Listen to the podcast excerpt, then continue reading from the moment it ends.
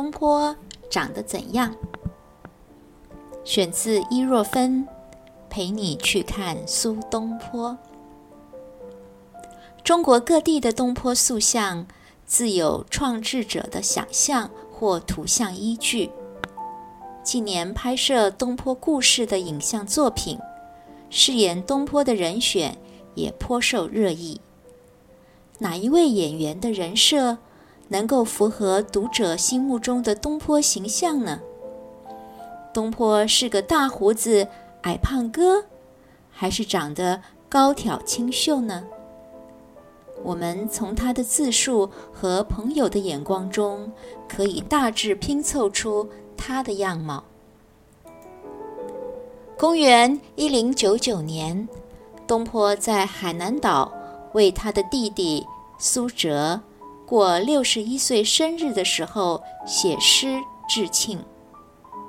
苏辙回赠《赐韵子瞻寄贺生日》诗，诗中说道：“弟兄本三人，怀抱丧其一，怡然众语书，岂了天所至。”东坡有一位兄长。名叫景仙，不幸早夭。东坡和子由都是高个子，老天庇佑他们活到了这把年纪。东坡和朝云在黄州生的儿子名叫苏顿，东坡形容他怡然隐逸。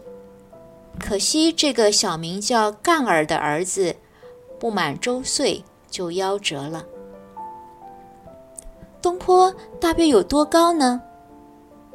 公元一零七三年，三十八岁的东坡在杭州担任通判，相当于现在的副市长。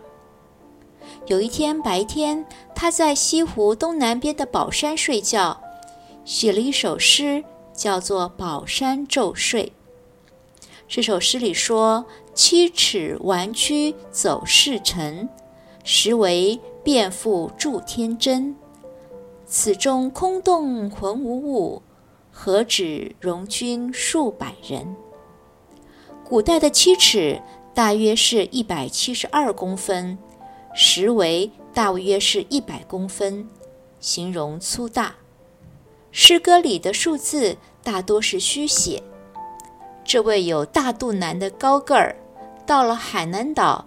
写的《菜根赋》并序还说：“先生心平而气和，故虽老而体胖。”从海南岛北归时，已经被困顿颠沛的生活折磨成鹤骨霜染，心已灰了。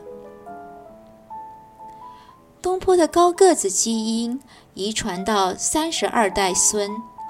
常州市苏东坡研究会副会长苏轼先生身上。苏轼是东坡长子苏迈的后人。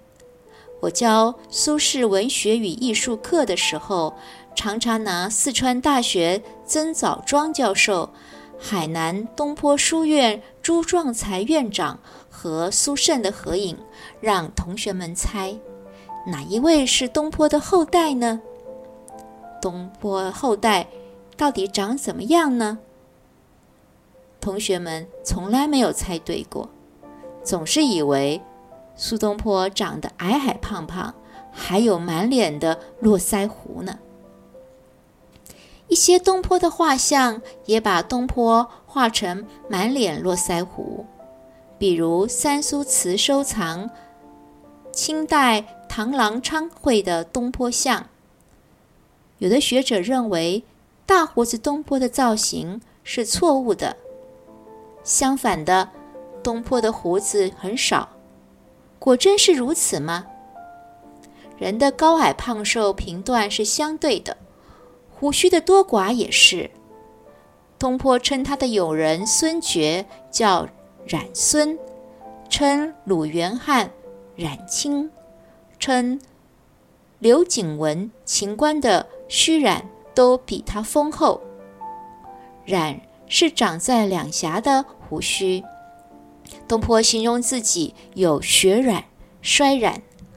和他同年中进士的胡宗玉描述五十岁的东坡，说苏公五十鬓染斑，鬓角和须染黑白夹杂，所以东坡的胡须就算不浓密，也不能算稀疏了。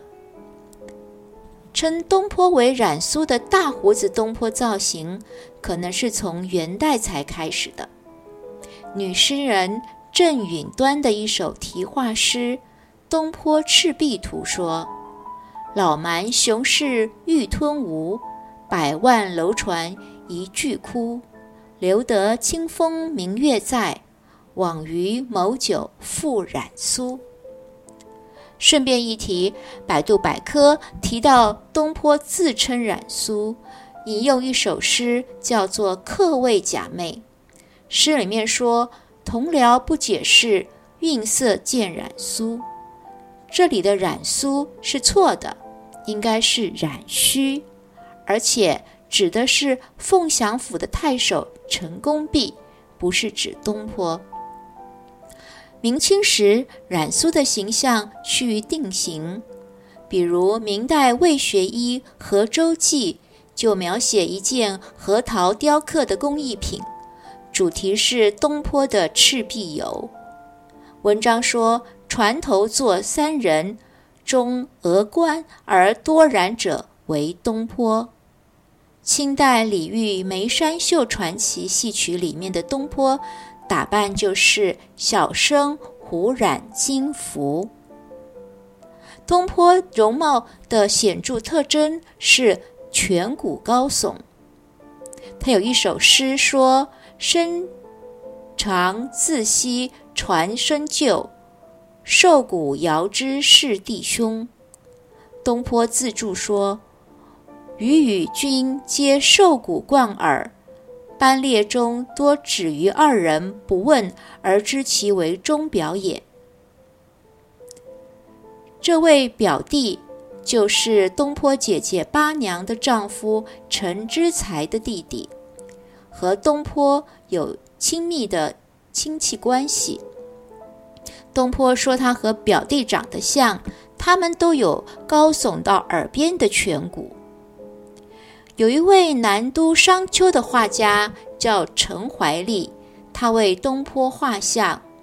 东坡做了一篇文章，他说：“每一个人都有他的面部特色，就叫做意思。画家只要掌握住特色，就能够表达像主的神采。”他举了顾恺之画人物以及孙维桢画曾公亮的例子，说。自己让人画灯硬币上的投影，也就是它的侧面，萧霞风泉，形貌立现。许昌苏清龙先生，他是苏辙的二十七世孙。我一边听他谈重印隆昌木刻孤本梅阳苏氏族谱的宏愿，一边注意到他也长着突出的颧骨。真是有苏家意思啊！我是伊若芬，为你介绍我的书，陪你去看苏东坡。